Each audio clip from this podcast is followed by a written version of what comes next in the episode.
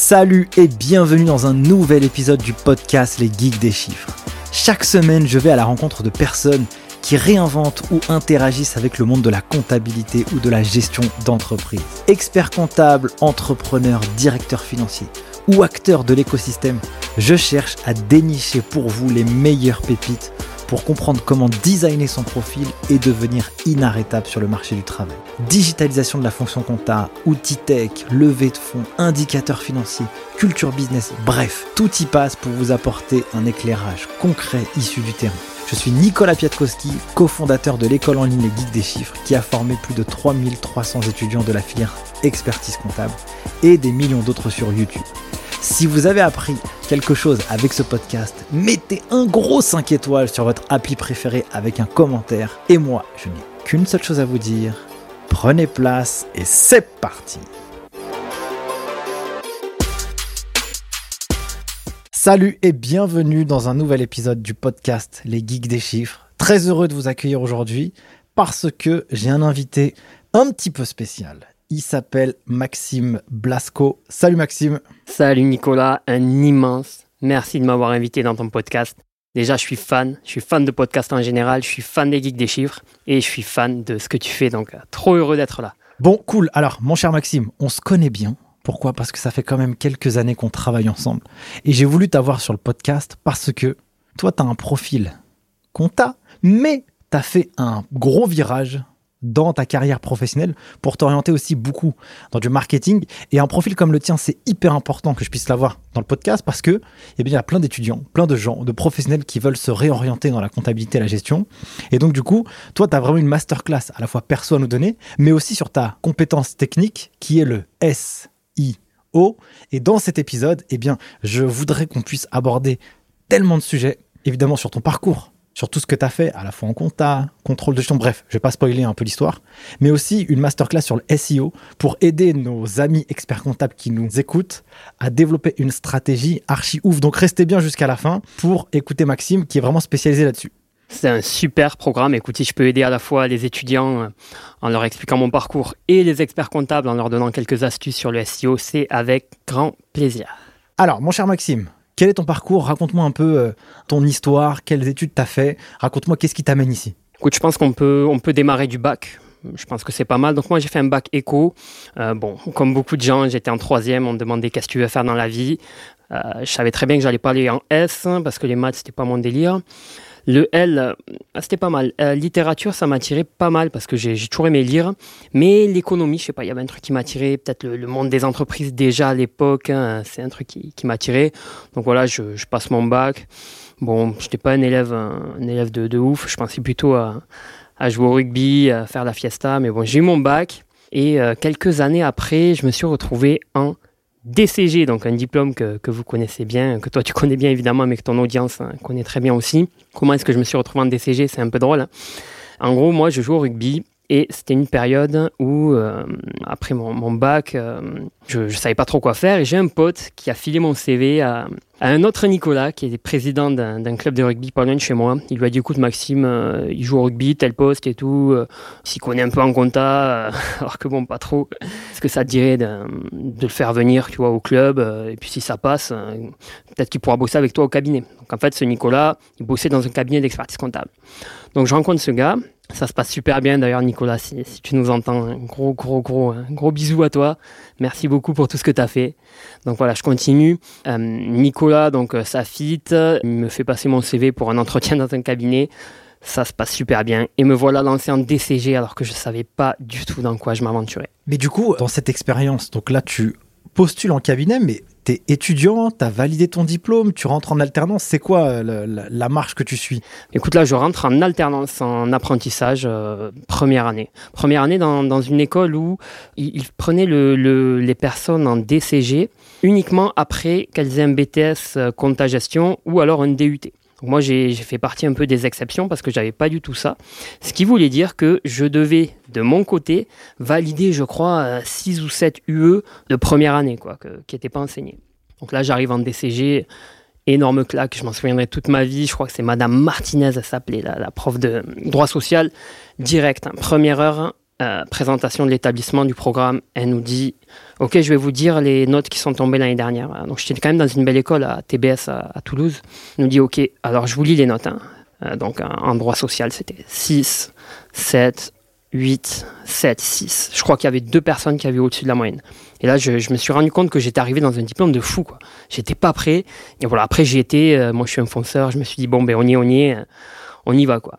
Donc, euh, je fais mon, alternance dans un cabinet d'expertise comptable classique euh, en Ariège. J'apprends la base, tu vois, saisir une facture d'achat, faire ta TVA, ton rapprochement bancaire, puis petit à petit à réviser les comptes, tu vois, les comptes tiers, les comptes de banque. Et voilà, pendant trois ans, j'ai progressé vraiment progressivement jusqu'à la révision des comptes. C'était une super expérience. J'étais super admiratif, surtout des, collaborateurs comptables. Euh, pour moi, c'était juste des machines. Quoi. Je, me dis, je me disais, mais jamais j'arriverai à, faire ce qu'ils faisaient. Et au niveau des études, alors, euh, je suis vraiment monté, monté crescendo. J'avais trois ans pour valider 13 UE. Première année, je crois que j'en valide deux. Bon, je continue. Deuxième année, je pense que j'en valide quatre. Hein. Et là, je me dis, bon, allez, troisième année, il t'en reste un paquet, mais euh, tu peux le faire. Et troisième année, vraiment, l'explosion, je, valide tout. Euh, je, passe le, DCG haut la main. Donc, euh, c'était pas gagné, mais j'arrive à avoir ce DCG. Comment ça se fait que dans cette expérience, quand tu es rentré en DCG, la première année, tu as validé deux, et puis après quatre, est-ce que tu t'es pris une claque dans la figure? Est-ce que tu travaillais pas suffisamment? Est-ce que ça te plaisait pas? Qu'est-ce qui a justifié ce résultat? Il y a plusieurs choses. Moi, je, me suis rendu compte que l'apprentissage, au sens large, c'est une gymnastique en fait. C'est une gymnastique et c'est la mise en place d'habitudes. C'est-à-dire que c'est vrai que quand, tu débarques euh, d'un baccalauréat, euh, ou quand tu débarques peut-être aussi d'un BTS ou de la fac, et que tu arrives en DCG, moi, je pense que vraiment tu prends un mur. La dose, la charge de travail qu'on te demande, la diversité des unités d'enseignement sont telles que là, faut vraiment passer une marche. Quoi. Même si c'est qu'un bac plus 3, que avant, tu as eu un bac plus 2, non, non, là, c'est vraiment différent. La première année, c'est clair, j'ai pris un mur. Quoi. J'ai pris la vague. En plus, j'arrivais dans une classe où tout le monde avait un BTS, tout le monde avait un DUT. Moi, je savais même pas passer une OD, euh, rien du tout. Voilà, j'ai eu des difficultés, je me suis accroché. J'ai fait une stratégie, je me suis dit, OK, en, comptant, en fiscal, tout le monde est meilleur que toi. Essaie de valider le droit. Le droit, c'est pas simple, mais c'est littéraire et tu es au même niveau que les autres. Donc, c'est ce que j'ai fait. J'ai validé euh, droit social, droit des sociétés euh, la première année. J'avais fait la compta, l'initiation à la compta aussi, ça a changé de nom, je crois. Ça, je l'avais eu, euh, mais je l'ai repassé par la suite pour avoir plus de points. Donc, bon, au final, j'en valide deux. Puis voilà, je monte, je monte euh, crescendo, j'arrive la, seconde année, je me dis, mais en fait, t'as pas le choix. Hein. Même j'étais engagé vis-à-vis de mon cabinet d'expertise comptable, ils prenaient chaque année des apprentis, euh, il y en avait qui, qui arrivent à avoir leur DCG, ils continuent en DSCG. Alors, je fais une petite parenthèse, hein. d'ailleurs, quand j'étais en DCG, pour moi, le DSCG, c'était l'Everest. Quoi. Le turfu, quoi. Ah, mais moi, les personnes qui étaient en DSCG, pour moi, c'était la Ligue des Champions. C'était impossible que je mette un pied dans cette classe, tellement j'avais l'impression que c'était la folie. quoi. Donc voilà, j'étais un peu engagé par rapport aussi euh, à, mes potes que j'avais lâchés, hein, ça c'est clair et net. J'ai arrêté, euh, non, j'avais pas arrêté le rugby à cette époque-là, mais j'avais arrêté de, sortir, euh, de faire la fiesta, tout ça, parce que c'était pas possible, on pouvait pas tout concilier. Hein. Donc j'étais engagé par rapport à plein de choses, donc j'y j'y suis allé à fond. Quoi. Seconde année, des matières compliquées qui arrivent, hein, la finance, il y avait du contrôle de gestion, du management, ça j'ai trop, trop kiffé je crois qu'il y avait de l'anglais, je me souviens plus, je me mélange un peu les années, mais euh, voilà, j'arrive à passer quatre grosses UE, et même si derrière il en restait, je sais même plus, 6 ou 7 je crois, j'ai senti qu'en fait c'était une gymnastique, c'était la mise en place d'habitudes. Euh, je peux en parler vite fait, les habitudes, je pense que c'est vraiment la, la clé. Il y a des personnes qui ont besoin de travailler tous les jours, il y a des personnes qui peuvent se permettre de travailler une demi-journée chaque week-end et d'y arriver. Euh, chacun à sa façon d'y arriver, mais il faut vraiment mettre en place une routine, euh, des habitudes. C'est ça la clé pour réussir, je pense, hein, avec vraiment le retour d'expérience que j'ai, c'est ça quoi. Et alors moi, j'ai trouvé mon habitude, c'est assez ouf. J'ai lu un livre, alors c'est vraiment stéréotype développement personnel, mais c'est pas grave, moi ça a changé ma vie, c'est le fameux Miracle Morning.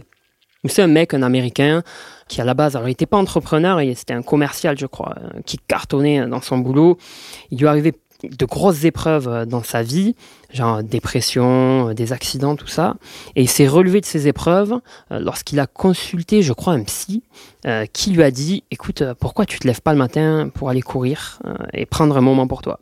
Le mec, il a dit, mais moi, je suis jamais du matin. Enfin, je suis pas du tout du matin, je vais pas me lever à 6 heures pour aller courir. Et bref, en fait, ce livre, il te donne un, framework, c'est-à-dire un modèle d'habitude à mettre en place le matin pour avoir du temps pour toi. Et moi, j'ai mis en place directement le Miracle Morning et tous les jours, et même le week-end, c'est vraiment un truc de fou maintenant que j'y repense. Je me levais à 5 heures du mat et c'est là que j'ai révisé euh, mon DCG, mon DSCG, que j'ai fait mon mémoire, etc. Ça le matin pendant que tout le monde dormait. Et c'est comme ça que je pense que j'ai bâti quand même la, réussite de tous les diplômes que j'ai pu avoir. C'est intéressant ce que tu dis. Je me rappelle que j'ai découvert aussi ce livre à une époque alors ça c'est hyper valable quand t'as pas d'enfants, tu vois. Mais quand t'as des enfants, ça devient ton miracle morning devient euh, ton fils ou ta fille qui vient te, réveiller. Mais je me rappelle que à l'époque j'avais mis en place cette euh, cette routine. Moi aussi je me levais euh, très tôt à 5 heures. Et en fait quand tu te lèves avec une détermination pour pouvoir faire quelque chose, eh ben c'est incroyable. Tu peux faire du sport, tu peux travailler, tu peux lire, tu peux apprendre et tu as une grosse dose d'énergie. En tout cas, moi, ça m'avait fait ça. Et je pense que ça, c'est pas non plus un modèle qui est adapté euh, pour tout le monde, tu vois. Mais en tout cas, ça peut valoir le coup de l'essayer si des gens veulent atteindre des objectifs. C'est pas, on est, on est d'accord, hein, c'est vraiment le développement personnel dans, dans, toute sa splendeur, là. Ce qu'on a donc à boire et à manger dans cette partie-là. Mais c'est vrai que ça, c'est cool. Donc, vous pouvez tester le Miracle Morning si vous avez envie de vous chauffer un peu pendant une semaine ou deux. Peut-être que ça peut, euh, en tout cas, éveiller des, des, des ambitions ou quelque chose chez les gens, quoi. Hmm, vraiment, je vous conseille de lire ce livre et Bon, c'est souvent parodié en ce moment, mais si vraiment vous lisez le livre, vous verrez que l'auteur, il explique que oui, si vous travaillez la nuit, euh, vous n'allez pas faire le Miracle Morning à 6 heures du matin. Non, vous n'allez pas faire une heure de yoga, euh, manger des graines, lire euh, la moitié d'un livre pendant 4 heures comme on peut l'entendre. Non, c'est pas du tout ça. C'est juste comment mettre en place une habitude. Et ça, c'est vraiment un truc qui fera la diff. Et surtout, bon, il y en a beaucoup parmi vous qui sont des financiers, c'est la puissance de l'effet cumulé, le fameux compound effect. Tu vas mettre en place cette habitude et imaginez au bout d'une année, au bout de, plus de 300 jours de Miracle Morning, toutes les fiches que vous allez pouvoir faire et réviser. Alors là, on parle de, on parle de, révision, mais moi, j'ai aussi monté une activité, j'ai monté un blog, euh, j'ai fait du sport, j'ai pu faire plein de choses. Donc voilà, vraiment, la mise en place des habitudes, ça, c'est un truc de, fou hein, qui a changé ma vie. Je reviens sur cette expérience que tu as fait euh, en cabinet, dans ton alternance. Aujourd'hui, on sait que dans la filière de l'expertise comptable, et euh, le marché est en tension. Les cabinets ont du mal à trouver des collaborateurs parce que euh, le monde aussi a aussi un peu changé. Toi, c'était en 2014. Je regarde un peu ton profil LinkedIn. Allez voir Maxime Blasco sur LinkedIn, vous le trouverez. Donc, tu as fait septembre 2014, août 2013, donc pendant trois ans. 2017. 2017, pardon, ouais, puisque 2014 à 2013, on ne peut pas revenir en arrière, c'est un peu bizarre. Vous allez me lyncher, mais bon, euh, c'est. Je viens de faire une opération des yeux et du coup, c'est les yeux ils sont pas encore euh, bien, bien alignés là. D'ailleurs, il a les yeux bandés, c'est très bizarre. très bizarre comme expérience. Je, fais tout en live. Il raconte n'importe quoi, vous ne l'écoutez pas. Euh, du coup, donc le marché est en tension. Toi, tu m'as dit en off que tu as vraiment aimé cette expérience professionnelle et que tu avais trouvé que le cabinet, il était bon. Qu'est-ce qui t'a le plus marqué dans cette expérience et pourquoi tu es ressorti avec quelque chose de positif? Qu'est-ce que toi, tu as vu qui t'a vachement aidé et inspiré? Le truc qui m'a marqué le plus, c'est en fait, c'est à la fin. Quoi. 2017, si je regarde dans le rétroviseur et je me dis, waouh, mais tout ce que tu as appris euh, vraiment, quand je suis rentré dans ce cabinet, je, me faisais vraiment petit, quoi, parce que j'avais trop, vraiment, j'avais honte. Bon, c'est le fameux syndrome de l'imposteur. Encore une fois, on en parle tout le temps, mais euh, par rapport aux autres, je me sentais tellement nul, quoi. Je savais rien faire. Saisir une, facture, bon, ok, ça, je l'ai appris. Passer une OD, je faisais vraiment super attention. Même envoyer un email à un client, pour moi, c'était un truc de fou, quoi. Un truc de fou euh, faire une déclaration de TVA qui part aux impôts, vous imaginez, enfin, pour moi, c'était un truc de dingue. Et, et en fait, ce que j'ai aimé dans ce cabinet, c'est que ben, on m'a laissé euh, le temps d'apprendre. Euh, petit à petit, euh, voilà, j'ai commencé par saisir les fameuses factures qui sont dans la boîte à chaussures, jusqu'à faire la première CA3, réviser un compte. J'étais trop content moi de réviser les comptes, les comptes fournisseurs, d'appeler les fournisseurs de mes clients, de faire du, du rapprochement entre les, factures et les flux de trésorerie. Et voilà, ce que j'ai beaucoup aimé, c'est, ouais, j'avais l'impression que c'était un process. C'était brique après brique. J'ai appris beaucoup de choses, quoi. Alors ça a mis trois ans, et c'est vrai que sur le moment, on est, on est assez impatient, j'ai l'impression, quand on est étudiant en, alternance. Comme je disais, on en a parlé en off. Le DCG, le DSCG, c'est des diplômes de fou. On nous apprend des choses passionnantes. Et moi, par exemple, quand j'étais en alternance, euh, je crois que c'était voilà, le lundi, mardi, j'étais en cours. Et après, mercredi, jeudi, vendredi, j'arrivais en cabinet. Et donc le lundi, mardi, j'allais voir des cours sur la fiscalité de l'abandon de créances, sur la fusion-acquisition, sur la rentabilité d'un portefeuille de titres, tout ce que tu veux quoi. Et puis le mercredi, j'arrivais au cabinet et je saisissais euh, les, factures de, la pizzeria du coin et j'allais faire la, TVA d'un salon de coiffure. Et, c'est vrai qu'on peut être parfois frustré sur le moment, avoir l'impression qu'on n'avance pas vite, mais c'est vraiment la base quoi. Avec du recul, c'est ça, c'est la base, c'est le socle de base qu'il me fallait pour progresser en finance. Ne serait-ce que de savoir comment est-ce qu'on passe une écriture dans le logiciel, comment est-ce qu'on la valide, comment est-ce qu'on fait un rapprochement avec la banque, euh, comment est-ce qu'on on pointe en fait les, comptes euh, tiers, comment est-ce qu'on monte un bilan, comment est-ce qu'on discute avec un client. Ça, c'est vraiment la base. Le rapport avec le client, avec les collaborateurs, etc. Enfin non, c'est une expérience de fou. Et si vous en avez l'occasion et que vous êtes étudiant, moi, je recommande beaucoup, beaucoup, beaucoup l'alternance. C'est, c'est un bon en avant de, fou. Alors, c'est une dose de travail euh, supplémentaire, mais quel bon en avant euh, dans votre CV. Quoi. Vous faites le DCG, même si vous ne l'avez pas au bout de 3 ans, que vous l'avez au bout de 4 ans, ben, vous aurez 4 ans d'expérience derrière vous et vous arrivez sur le marché de travail au top du top. Quoi. Dans le cabinet, ils t'ont laissé du temps pour que tu puisses apprendre doucement, à ta manière. Comment ils t'ont fait progresser, mis à part le temps qu'ils t'ont laissé? Est-ce qu'ils t'ont donné des missions euh, supplémentaires. Est-ce qu'ils t'ont fait rencontrer les clients? C'était quoi un peu ton, expérience en tant que collaborateur alternant? Alors, ce qu'il faut savoir dans les cabinets, c'est qu'en général, il y a une espèce de, hiérarchie au niveau des dossiers clients. Donc commençons par le haut. Il y a l'expert comptable qui est vraiment là pour valider les comptes, pour faire le conseil, vraiment on va dire haut de gamme des clients, s'ils veulent euh, céder un fonds de commerce, s'ils veulent acheter une nouvelle entreprise, s'ils doivent acheter les locaux, ce genre de choses. Ça c'est l'expert comptable, c'est vraiment le, le responsable de mission, c'est lui qui signe le contrat, qui est la lettre de mission. En dessous, il y a le chargé de mission, qu'on appelle souvent collaborateur, c'est lui qui monte le bilan euh, et les principales déclarations sociales euh, et fiscales. Et en dessous, il y a souvent l'assistant, l'assistant comptable. Et en général, les alternants de, DCG, on arrive, euh, on arrive assistant comptable. Alors, comment est-ce que je suis monté progressivement en compétences?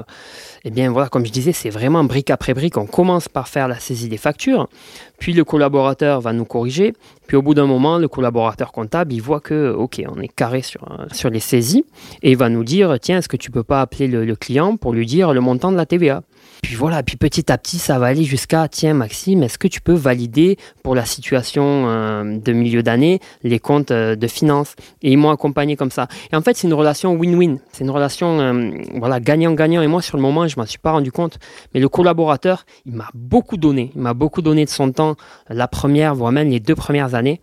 Mais la troisième année, il a récupéré hein, tout le travail qu'il m'a donné et il en était conscient lui au début parce que c'était un cabinet qui avait l'habitude de prendre des apprentis. Mais euh, en fait, voilà, c'est vraiment le rôle. Si je peux donner aussi mon feedback, peut-être pour les experts comptables, le rôle que vous avez vous en cabinet que ce soit vous ou vos collaborateurs, c'est vraiment de former les, apprentis, former les alternants. Euh, ça fait partie de votre responsabilité, de l'engagement que vous faites, mais vous allez le récupérer ça.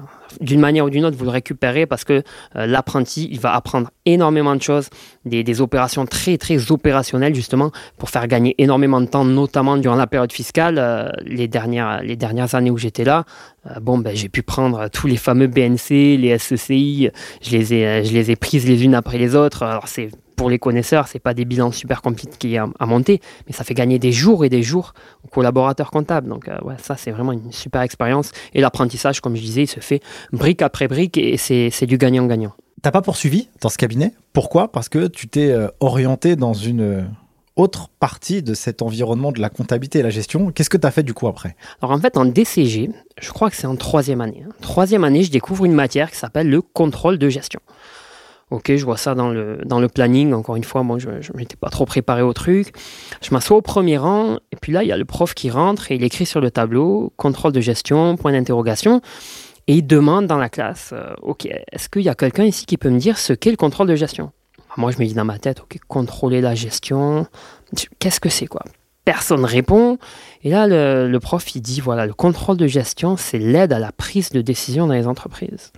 Et cours après cours, je prends des, des claques. Quoi. Le, prof, euh, il sort son tableau Excel, il nous fait faire des coups de revient euh, sur des exercices euh, dans des usines, dans des hôpitaux, Euh, on apprend à piloter par euh, une entreprise par la marge, le rapport entre la finance et les systèmes d'information, comment est-ce qu'on crée des budgets dans les entreprises, pourquoi, comment décomposer un écart entre les chiffres que l'on a budgétés et les chiffres réels, etc.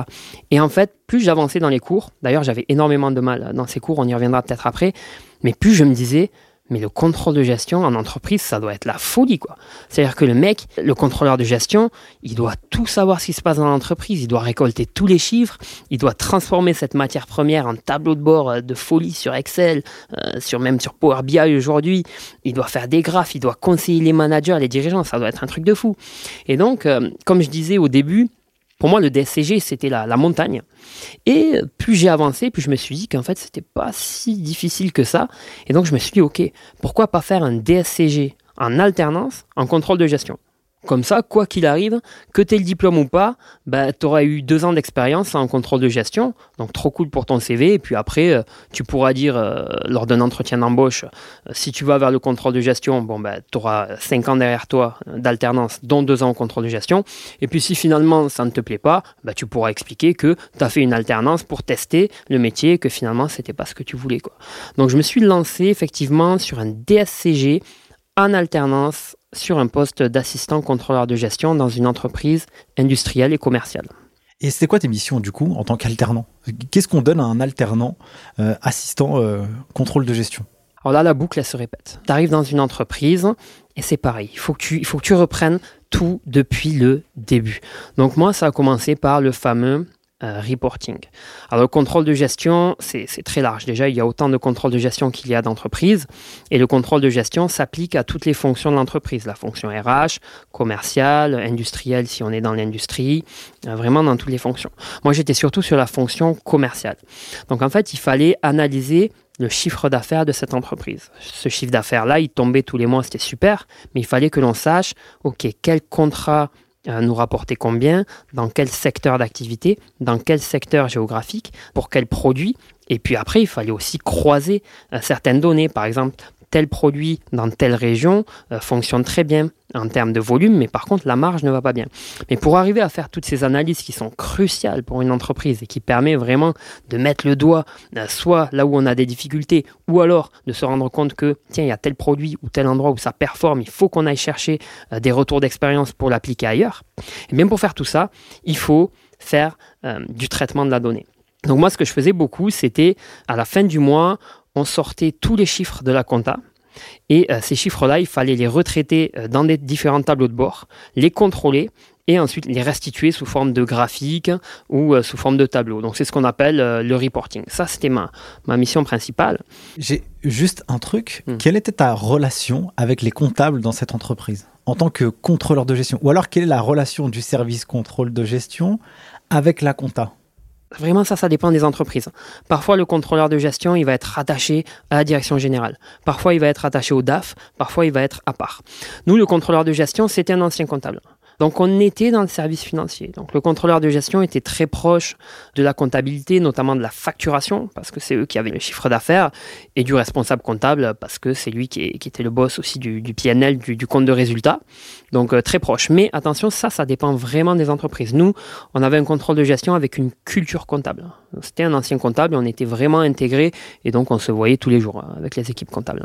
Pourquoi je te pose cette question? Parce que souvent, on peut imaginer, ou en tout cas moi j'ai pu le voir et le rencontrer, c'est qu'il y a une petite euh, bagarre entre les comptables et les contrôleurs de gestion, parce que le contrôleur de gestion va récolter les informations.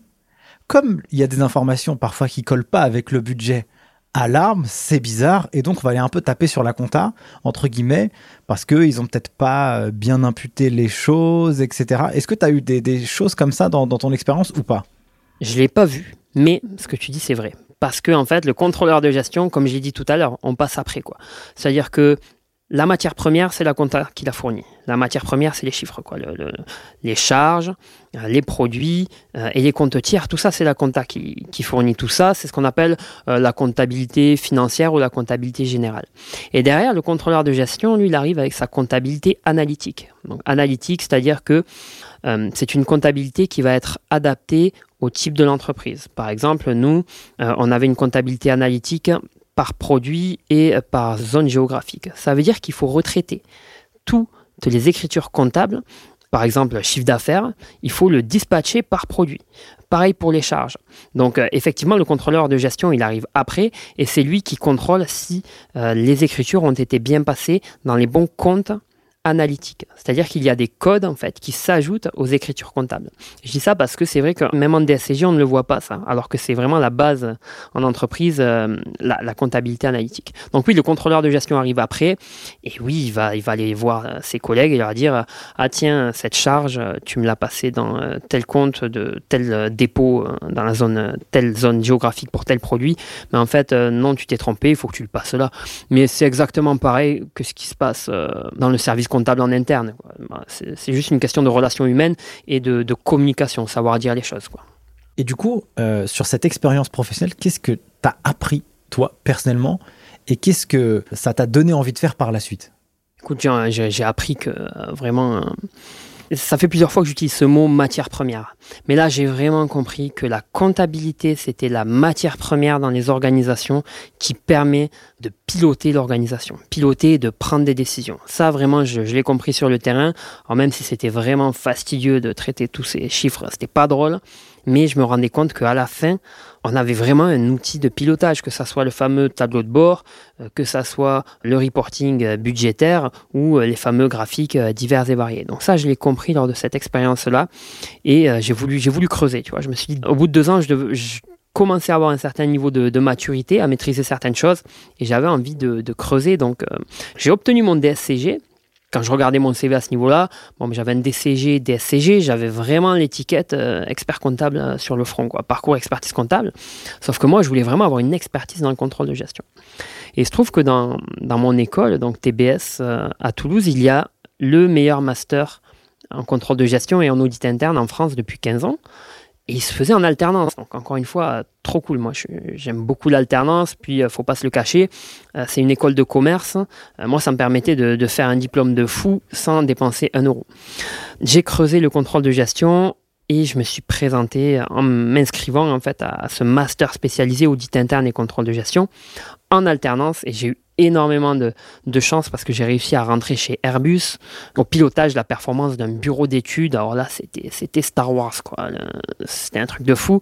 Je suis arrivé dans une, dans une usine euh, avec un, bureau d'études et on travaillait sur les systèmes de propulsion des avions. J'étais dans une équipe avec que des ingénieurs et c'était une expérience de, de fou. Et là, par contre, j'étais sur du donc on appelle ça du pilotage de la performance, ce qui est le, nom un peu euh, branding, je dirais, du contrôle de gestion. La pilotage de la performance d'un bureau d'études. Donc là, on était sur de la prestation de service, sur de l'ingénierie.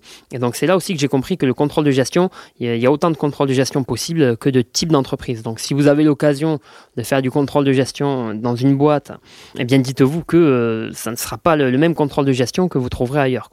Toi, est-ce que tu avais pour ambition, quand tu as démarré ton cursus, de devenir expert comptable? Non. Non, j'avais pas pour ambition de devenir expert comptable parce que, bah encore une fois, je reviens un peu à ce sentiment de, je me sentais tout petit quoi. Pour moi, expert comptable, c'était un truc de fou quoi. Déjà que les, les mecs qui étaient dans la classe à côté de moi parce qu'ils étaient en DSCG, j'osais pas les regarder. Euh, un, expert comptable, c'était juste, c'était juste pas possible quoi. Non, moi, ce qui m'a attiré, c'était, euh, c'était la gestion d'entreprise quoi. Même les chiffres. Euh, c'était pas ça, quoi. C'était pas, la compta, c'était vraiment comprendre le fonctionnement d'une entreprise. Ça, c'était vraiment euh, le moteur. Le moteur, c'était ça. Et en fait, je me suis dit à un moment que euh, la compta, c'était un très bon moyen de comprendre le fonctionnement d'une entreprise et je pense que je me suis pas trompé. Pourquoi? Parce qu'en fait, la compta, elle enregistre tous les flux qui se passent dans une entreprise. Les achats, les ventes, les stocks, les salaires, les investissements, tout passe par la comptabilité. Donc effectivement, ça permet d'avoir une image globale d'une organisation. Et ça, ça a été le driver. Quoi. Juste comprendre comment fonctionne une entreprise, mais pas devenir expert comptable. Toi, pendant tes études, tu t'es fait un petit kiff aussi. C'est que euh, tu as monté un blog euh, dans le contrôle de gestion. D'ailleurs, c'est comme ça que je t'ai découvert, mon cher Maxime. En plus, est-ce que tu peux me, me parler de ça et qu'est-ce qui t'a motivé à euh, créer ce média? Je pense que euh, on a eu un ordinateur chez moi quand j'étais petit. Je pense que je devais avoir euh, peut-être 10 ans, même pas. Et euh, ah, j'ai toujours voulu avoir un, site internet. J'étais vraiment un geek et j'ai toujours voulu faire un site internet. Et il se trouve que, bon, maintenant c'est devenu banal, mais euh, il y a quelques années, il y a eu l'explosion de, WordPress, qui est ce qu'on appelle un, CMS, c'est-à-dire c'est un outil qui permet de créer un site internet sans code. C'est le fameux no-code dont on entend parler beaucoup aujourd'hui. Donc moi, je lisais beaucoup de choses euh, sur les, les, sites internet, sur le marketing digital, etc. Et voilà, un week-end, je me suis dit, allez, cette fois-ci c'est bon, tu crées un site internet ton propre site internet, comme ça tu vois, tu vois ce que c'est. Sauf que euh, j'avais un planning quand même assez chargé, quoi, entre le cabinet, entre le DCG, euh, le rugby, la vie privée et tout. Je me suis dit, si en plus tu t'ajoutes un site internet, tu vas prendre des risques, euh, tu vas tirer sur une ficelle, quoi. Donc je me suis dit, ok, autant faire un site internet qui va t'aider dans tes études et qui va t'aider dans ton travail. Donc, j'ai fait un site internet qui s'appelle contrôle-de-gestion.net sur lequel je parle de contrôle de gestion, mais aussi de stratégie d'entreprise, de management d'entreprise parce que j'aime beaucoup cela, et de finance. Et euh, je le dis souvent, mais je, ne remercierai jamais assez le Maxime de 2017 ou 2018 euh, lorsqu'il a passé sa, carte bleue euh, sur un OVH pour héberger le, site internet parce que bah, ça a complètement changé ma vie, le fait de, lancer ce, site internet. C'est marrant parce que j'ai sorti une vidéo YouTube aujourd'hui, les 7 étapes si je devais repartir de zéro en comptabilité. Et en fait, euh, dans l'une des recommandations que je donne, donc je donne 7 étapes, et dans l'une des étapes, eh bien je dis justement, euh, quand vous êtes étudiant, dès le début, créez une marque personnelle et développez un, média, peu importe l'endroit, que ce soit sur YouTube, sur un blog, sur TikTok, sur Instagram, peu importe. Mais créez-vous une, une expertise. Et c'est rigolo parce que toi, tu as créé ce blog, où tu as finalement euh, transformé une, un goût que tu avais sur la thématique du contrôle de gestion, tu en as fait un média. Et ce média, c'est aussi cette partie qui t'a ouvert d'autres opportunités dans ta vie. Concrètement, ça t'a apporté quoi, ça, de faire ce travail-là? Déjà, ça, a augmenté mon réseau et ma visibilité. On est, allez, on est quoi là? On est mi-2022. Vous avez encore le temps de sortir du lot. Ce que je veux dire ici, c'est que sur les réseaux sociaux, euh, sur LinkedIn, sur Google, il y a très peu de créateurs de contenu sur euh, les sujets de la comptabilité, de la fiscalité, du contrôle de gestion, du budget, du marketing, ce que vous voulez. Déjà, le fait d'avoir créé du contenu là-dessus, ça m'a fait un peu sortir la tête de l'eau. Et lorsque je publie un post LinkedIn, euh, bonjour, euh, aujourd'hui j'ai écrit un article sur le, coût de revient, si ça vous dit, bah, vous pouvez aller le lire. Ben, je faisais partie un peu de la toute petite famille de, des créateurs de contenu autour de la, de la comptabilité. Et ça, ça m'a ouvert un réseau. C'est d'ailleurs comme ça qu'on s'est connus. Et ensuite, quand j'ai eu un site internet, j'ai mis le doigt dans l'engrenage euh, de la création de contenu et du, référencement naturel sur les moteurs de recherche qu'on appelle le SEO. Alors pourquoi? Parce qu'en fait, quand on crée un site internet, donc c'est cool, on, le paramètre, on met son, template, c'est-à-dire un peu les couleurs de son site, etc. Et puis on commence à écrire, on fait des articles. Et donc j'écris un article, j'en écris deux, j'en écris trois, puis je me dis, mais euh, bah, c'est cool, tu as créé du contenu, mais il n'y a personne qui vient le voir. Même ma mère, je crois, elle n'allait même pas le voir. Quoi. Donc euh, je me dis, mais comment tu fais? Et donc là, je trouve deux leviers. En regardant un peu sur Internet, tout ça, deux leviers. Les réseaux sociaux, alors oui, c'est une évidence hein, aujourd'hui, et le fameux SEO. Alors ça s'écrit SEO, c'est le référencement naturel. Et j'enclenche les deux leviers au niveau des réseaux sociaux, je vais sur LinkedIn parce que, parce que moi, je voulais m'adresser surtout à des contrôleurs de gestion, à des DAF, juste par curiosité pour discuter, euh, pour essayer de devenir meilleur en, contrôle de gestion. Donc, euh, comme je le disais tout à l'heure, dès que j'écrivais un article, boum, je l'envoyais sur LinkedIn. Et effectivement, euh, bah, j'avais des likes de, de, contrôleurs de gestion ou autres. Alors, ce qu'il faut savoir, encore une fois, peut-être qu'aujourd'hui, c'est une évidence, mais LinkedIn, c'est un réseau social de malades. Pourquoi? Parce que la portée organique est folle. Je sais plus Facebook, mais euh, si euh, tu publies un post, que je mets un like, les personnes dans mon réseau euh, ne vont pas voir, je crois, que j'ai liké ton, ton, post. Sur LinkedIn, il y a trois, je crois qu'il y a trois niveaux euh, de réseau. C'est-à-dire que si moi, je like un post d'une personne, l'ami euh, de mon ami peut voir ce post-là. Donc, tu as une portée organique et une visibilité de fou sans payer un euro de publicité. Donc ça, ça a fonctionné. Déjà, LinkedIn, ok. J'ai créé un compte Instagram aussi parce que c'était un c'était la mode Instagram et puis ça, rajoutait un aspect un peu visuel et ça me permettait de toucher un autre public, euh, plutôt des étudiants. Ça a super fonctionné aussi. Donc ça, c'est pour l'aspect réseau social. Et en face, notre ami Google. Jamais ça m'avait traversé l'esprit qu'il y avait des techniques pour être bien référencé sur un moteur de recherche. Et alors, je n'imaginais encore moins la puissance que l'on a quand on est capable de positionner une page pour une requête précise en haut du moteur de recherche. Et donc aujourd'hui encore, Bon, je, publie euh, quasiment plus sur, ce site, mais je vais le reprendre euh, cet été. Je vais en faire un, vrai média. Et aujourd'hui encore, je reçois des commentaires, je reçois des messages euh, pour des articles que j'ai publiés en 2018, en 2019, et qui sont hyper bien référencés. Voilà, les deux, les deux outils que j'ai utilisés, c'était les réseaux sociaux et le SEO. Donc j'ai mis le doigt là-dedans. Et ça, ça m'a ouvert une autre perspective.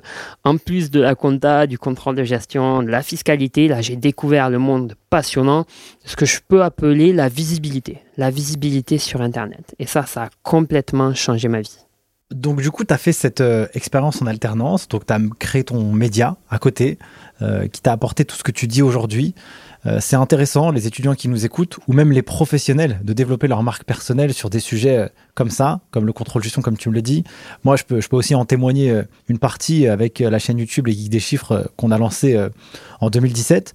Franchement, moi, j'étais timide, c'était vraiment à l'arrache, c'était du grand n'importe quoi. Pour tourner deux minutes de vidéo, je mettais 4 ou 5 heures, c'était une catastrophe. Moi, je pensais en plus qu'il fallait que que je fasse les vidéos euh, d'un seul coup, tu vois. Je savais pas que on pouvait couper au montage, parce qu'en fait, il y a ce qu'on voit à l'image, mais en fait, en réalité, tu peux en faire des trucs de fou de l'image, tu vois. Et moi, je pensais qu'il fallait que je fasse tout d'une traite. Bref, euh, les gens qui ont peur, moi je vois hein, des, des, des, personnes qui, qui, font de la création de contenu sur YouTube, euh, des, jeunes qui sont en alternance, qui sont aussi très actifs. Je trouve que ça c'est vraiment euh, hyper cool. Voilà, il y a un boulevard et il faut pas hésiter parce que ça peut vraiment ouvrir des perspectives. Toi Maxime, ça t'a permis, on va le voir après, de devenir expert en SEO, référencement naturel pour des marques euh, spécialisé dans la fintech, pour des marques, euh, pour des cabinets d'expertise comptable, pour des agences. Aujourd'hui, toi, tu as une compétence qui est archi rare. Ça veut dire que tu as développé ton expertise à la fois sur la technique de la compta, du contrôle de gestion, et aujourd'hui, tu bosses en marketing pour des boîtes qui ont besoin de ces compétences. Ce qui fait qu'aujourd'hui, tu deviens un profil rare où euh, eh ben, on peut monétiser ça très cher, cette compétence. Et donc tout ça, ça a commencé finalement par cette création de contenu. Moi, je le dis souvent, euh, je sais pas après ce que, ce que toi tu peux en, dire, mais la stratégie de contenu sur euh, de l'investissement sur du long terme, c'est quelque chose qui t'aide pas aujourd'hui, mais ça t'aidera demain. Et plus tu le commences tôt, et mieux c'est quand tu vas rentrer dans le game. Exact. Je vais commencer par une chose qui est super importante, c'est que si vous êtes timide, mais alors les réseaux sociaux, c'est le meilleur moyen pour vous de vous construire une image pour votre entreprise ou pour votre carrière parce qu'il y a plein de moyens de sortir la tête de l'eau et de dire bonjour, je suis un tel, j'existe, regardez ce que je sais faire. Vous, vous aimez pas euh, votre voix? Bah, écrivez des articles. Vous, vous aimez pas écrire des articles, faites des vidéos. Vous n'aimez pas faire des vidéos, faites euh, des vignettes sur Instagram. C'est un, super terrain de jeu pour des, personnes introverties. Je peux vraiment en témoigner parce que moi, je suis, je suis une personne, euh, genre, je vais chez le coiffeur. Euh, si on me coupe pas les cheveux assez courts, je, ne vais pas oser dire à la coiffeuse qu'en fait, c'est trop court, tu vois. je suis vraiment. Bienvenue au club. Je, je suis ultra introverti, assez timide. et vraiment, les réseaux sociaux, c'est trop bien. Et donc, je pense, bon, sans faire de, généralité, mais c'est vrai que les experts comptables, les comptables, les financiers, on n'est peut-être pas les plus gros extravertis euh, de, la place. Et donc, je pense qu'il y a une énorme opportunité euh, d'utiliser les réseaux sociaux euh, pour ça, parce que c'est pas, pas compliqué. Et quoi qu'il en soit, on trouvera toujours un outil pour travailler sa marque et travailler sa visibilité. Ça, c'est une chose. Seconde chose que je voulais dire, c'est deux mots, c'est le monopole personnel. Créer son monopole personnel. Alors, ça, on le voit en management. Euh, c'est rigolo parce que quand on est en cours, souvent, le management, on prend ça un peu comme euh, du blabla, comme la théorie, euh, ouais, le SWOT, les pestels, les cinq forces de Porter, machin, c'est du blabla. Mais en management, il y a un cours qui m'avait marqué, c'est tout ce qui tourne justement autour des travaux de, Michael Porter et de la différenciation. Ça a été repris un peu après par Seth Godin, qui est un peu plus connu et un peu plus stylé, on va dire, aujourd'hui. Dans le marketing, c'est l'aspect différenciation, la vache pourpre, hein, soyez différents sur votre marché, etc. Mais aujourd'hui, encore une fois, avec les réseaux sociaux, on a le moyen de se positionner sur une niche, une niche précise et de devenir ce qu'on appelle top of mind. C'est-à-dire, d'ailleurs, on le voit aujourd'hui euh, sur LinkedIn, euh, je, m'appelle Untel, je suis euh, le mec qui parle de Power BI, le mec qui parle de machin ads. Tout ça pour dire que aujourd'hui, vous pouvez prendre plusieurs compétences que vous avez et les croiser. Ça, c'est bon pour un étudiant, mais c'est aussi bon pour un expert comptable. Bon, on va prendre mon exemple tout simplement. Moi, ma brique de base, ma compétence de base, c'est la finance d'entreprise. Donc comptabilité, finance et contrôle de gestion. Ok. En face de ça, j'ai monté un site internet qui est très bien référencé sur Google avec une petite marque euh, sur Instagram à propos euh, du contrôle de gestion, mais pour lequel j'ai dû créer un site internet, j'ai dû créer des posts, j'ai créé une audience, une newsletter, etc. Est-ce qu'il n'y a pas un point de rencontre entre ces deux disciplines-là? Eh bien oui, je l'ai tout simplement trouvé. C'est le fait de savoir parler avec les bons mots de la discipline qui est la finance et la gestion d'entreprise. Et ça, en fait, c'est quelque chose qu'on peut répliquer dans n'importe quel domaine, que l'on soit étudiant ou que l'on soit entrepreneur. Par exemple, aujourd'hui, on sait que dans l'expertise comptable, il n'y a plus de barrières géographiques. C'est fini, tout ça, ça a sauté avec le cloud euh, et les, les nouveaux outils des fintech, etc. Tout ça, ça a sauté. Donc, le terrain de jeu est énorme. Donc ça, c'est source d'opportunités, mais aussi de menaces. Aujourd'hui, je le dis souvent, je dis souvent cette phrase, mais plus rien n'empêche un expert comptable à Lille de tenir la comptabilité d'un fleuriste à Bastia. Donc maintenant, moi, je l'ai vu, j'ai travaillé dans un cabinet d'expertise comptable, mais dans ma classe, j'avais aussi plein de potes qui travaillaient dans d'autres cabinets. Et dans chaque cabinet, il y avait toujours une spécialité. Euh, les associations, euh, la restauration, l'hôtellerie, euh, l'industrie, les professions libérales réglementées. Moi, ce que je vous conseillerais aujourd'hui, alors je suis pas expert comptable, mais vraiment, je, travaille au quotidien avec euh, des experts comptables ou des, dirigeants d'entreprise, c'est prenez une verticale métier et devenez la référence là-dessus. Comment? Ben, C'est pas compliqué. Hein. Vous communiquez, vous documentez, vous communiquez, vous donnez de la valeur. Vous donnez énormément de valeur sur les réseaux sociaux, sur votre site internet, sur les moteurs de recherche à propos de votre expertise. Et là, vous avez la possibilité de devenir remarquable, de devenir différent. C'est un levier business énorme et puis ça vous permet aussi de vous concentrer sur ce que vous aimez. Et moi, c'est d'ailleurs ce que je fais aujourd'hui. Je ne fais que ce que j'aime et c'est vraiment un, régal. Je reprends un peu ton, ton, parcours. Donc, tu as fait euh, toute cette expérience, tu as bossé chez Airbus en contrôle de gestion. Tu plus été salarié, toi. Tu pas fait de CDI, en fait. Après, tu t'es lancé directement à ton compte. Ça a été quoi?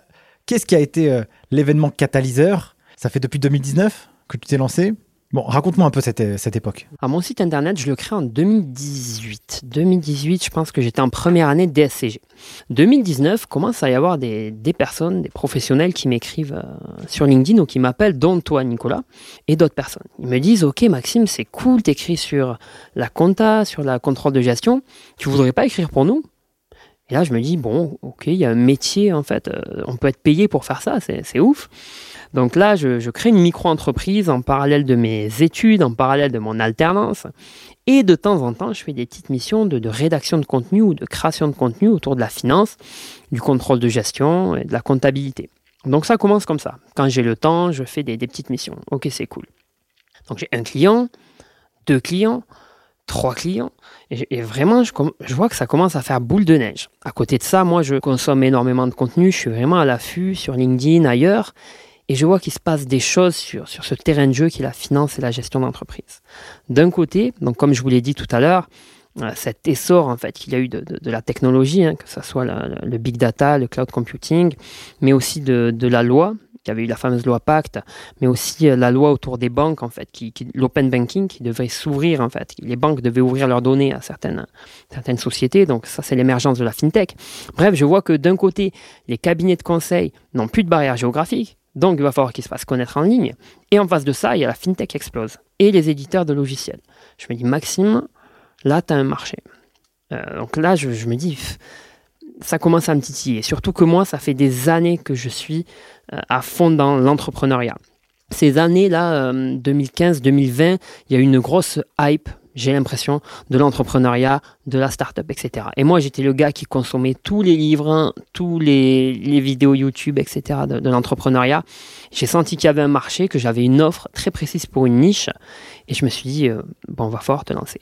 Et donc, pourquoi et quand je me suis lancé? Alors, effectivement, en 2020, 2019-2020, j'étais en alternance chez Airbus, euh, en master spécialisé. En fait, c'était l'année du Covid.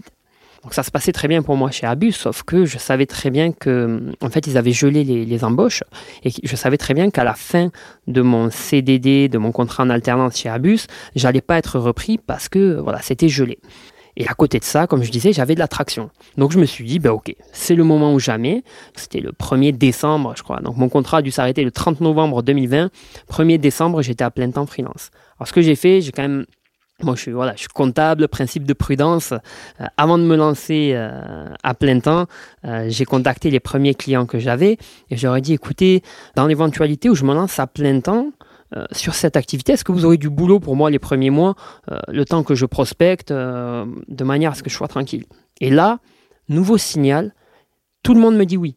Les clients ils me disent, non mais attends Maxime, moi je te prends six mois là. Là, je te prends six mois de taf.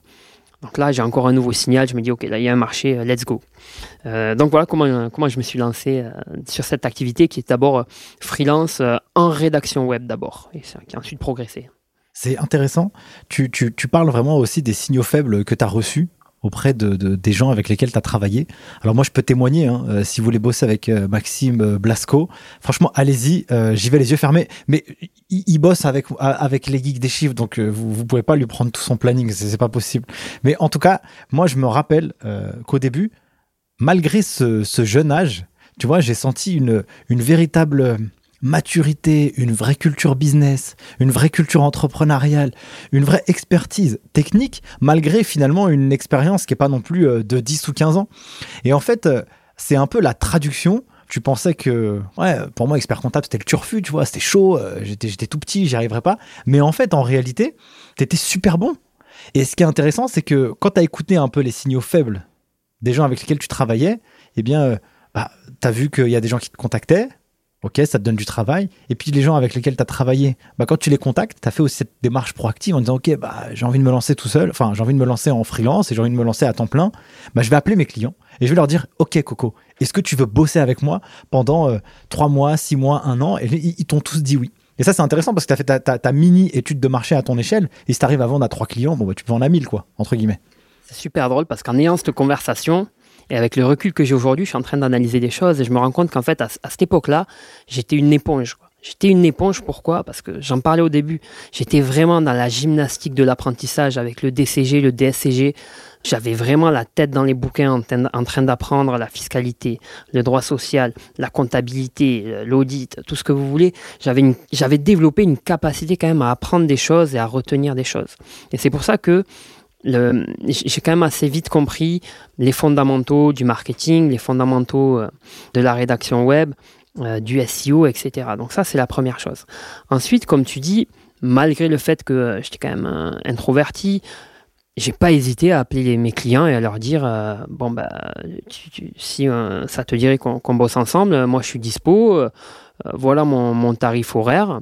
Euh, j'ai que 5 jours dans la semaine, donc si t'es chaud, euh, bah écoute, euh, tu réserves des, des, journées de travail avec moi, et puis on y va, quoi, je suis dispo. Et ça, pareil, ce rapport avec le client, le fait de prendre mon téléphone et de me vendre, alors même si je me vendais pas, mais ça je l'ai appris en cabinet d'expertise comptable, quand il me fallait aller appeler un client pour lui dire euh, il faudrait que vous me rameniez les papiers pour faire la TVA, sinon euh, on va être en galère, euh, parce que pour faire le bilan, pour terminer tel cycle de, mon, dossier de révision, il me manquait tel papier d'assurance, ben, fallait appeler le client. C'est tellement basique aujourd'hui quand, quand j'y pense, c'est peut-être peut-être ouais, banal ce que je dis, mais je me rends compte qu'en fait, euh, tout ça, le fait de m'être lancé, c'est que des apprentissages de cette expérience de, en DCG en alternance. Quoi. La capacité d'apprendre beaucoup de choses rapidement et, euh, et la, facilité quand même d'avoir du, contact avec les clients. Et ça, je me rends compte en, discutant maintenant. Pour ceux qui nous écoutent, euh, moi je le dis souvent, le DCG, DSCG, c'est trop marketé diplôme technique, théorique, ça prend la tête, ça casse la tête. Mais c'est juste que vraiment, il y a une. Bon, euh, je vais pas me faire que des copains, mais il n'y a pas une bonne approche de l'apprentissage de ces matières. Si on les apprend d'une manière chirurgicale, en les transposant à ce qui peut se passer dans la vraie vie, il y a quand même des mecs et des filles qui vont quand même bosser pour concevoir des programmes de formation, même si tout n'est pas parfait, il y a quand même des choses qui sont super utiles dans le monde du travail. Et donc, euh, toi, ça t'a vachement aidé dans ton activité d'aujourd'hui parce que tu as été une éponge et euh, tu as pris euh, beaucoup d'informations. Tu parles de management, tu parles d'économie. Il y a plusieurs experts comptables qui sont rentrés sur le podcast et qui sont venus sur le podcast Les Guides des Chiffres et qui disent Moi, c'est l'écho qui m'a donné envie de devenir expert comptable. Et les étudiants, ils rentrent en, première année des DCG, ils disent L'écho, ça sert à rien. Bah non, Bah non, ça donne une culture globale de, l'économie qui éveille ta curiosité et cette curiosité, elle te permet de, bah, creuser de, de faire ton bonhomme de chemin. Ouais, c'est clair. comment tu peux aller conseiller ton client, dirigeant d'entreprise, sur le choix entre euh, tel statut, il y a voilà, SAS, un, statut assimilé salarié versus SARL, euh, gérant majoritaire, travailleur indépendant, euh, sur l'optimisation de ses impôts si tu sais pas comment fonctionne l'économie, qu'on est dans une économie euh, libérale, que c'est l'offre et la demande qui fonctionnent et que l'État est là pour réguler, pour essayer de capter un peu de richesse, pour le redistribuer, pour euh, essayer bah, de, canaliser un peu les, limites, les problématiques euh, de, de justement l'économie libérale. Et donc là, tu te rends compte déjà à quoi servent les impôts, tu te rends compte de la différence de ce qu'est un impôt sur les sociétés ou un impôt euh, sur les, revenus euh, versus une cotisation sociale, à quoi ça sert? Enfin, ça te donne vraiment une image globale ultra importante, je trouve. Et puis, c'est ce qu'on demande aussi à une personne, je pense qui a un bac plus 5 ou qui va arriver sur des, postes de, de, management ou de conseil euh, à des entreprises, c'est vraiment d'avoir une image globale de comment fonctionne la société euh, aujourd'hui. Et l'économie, c'est juste, euh, c'est passionnant. On se rend compte qu'en fait, voilà, les dépenses des uns sont les revenus des autres. On est vraiment dans, comme dans un bocal fermé avec plusieurs compartiments et que voilà, les richesses circulent et qu'on essaie bah, bah, d'optimiser la, circulation des richesses dans un monde où bah, les besoins sont infinis et les ressources sont infinies. C'est passionnant. Maintenant que tu es euh, freelance depuis un certain temps, raconte-moi un peu donc du coup les premières étapes. Donc tu as appelé tes clients, ils t'ont donné du taf. Ça a été quoi un peu l'histoire jusqu'à maintenant avant qu'on passe à l'autre partie du, podcast sur cette masterclass euh, pour aider les experts comptables à développer une stratégie SEO J'ai commencé donc comme je le disais au début euh, en freelance, en micro-entreprise. Je pense que je vais avoir 4 ou 5 clients. Donc j'ai travaillé pour ces clients-là. Bon, la base, c'est d'avoir un taux de satisfaction client qui, soit au top du top. Hein. Ça, c'est vraiment la base quand on commence parce que la satisfaction client, la recommandation, depuis la nuit des temps, le bouche à oreille et la recommandation, c'est quand même la base. Quoi. Même si aujourd'hui, je fais partie un peu du, truc, mais on, est, on est poussé par plein de leviers marketing, euh, de publicité, même de SEO, de tout ce que vous voulez. Mais la base de la base, c'est la recommandation et c'est la satisfaction client. Point barre. Donc j'ai commencé comme ça déjà. Ensuite, j'ai créé du contenu parce que c'est ce que je savais faire. Donc j'ai continué à créer du contenu, mais cette fois-ci, je parlais de visibilité. Comment rendre ma marque visible? Donc je crée des posts sur LinkedIn, j'ai créé des articles sur mon blog maximeblasco.com euh, pour aider justement euh, des éventuels euh, prospects ou des visiteurs qui venaient sur mon site bah, à, trouver des astuces pour devenir visible. C'est une stratégie d'inbound marketing que j'ai faite. Inbound marketing, c'est quoi? C'est une stratégie qui consiste à créer du contenu pour faire venir des visiteurs vers vous. Ok, donc là, ces visiteurs, c'est tout simplement des inconnus. Vous vous créez une audience. Ensuite, ces visiteurs, il va falloir les transformer pour la plupart, enfin pour, pardon, pour une certaine partie qui rentre un peu dans ce que vous faites, il va falloir les transformer en prospects potentiels.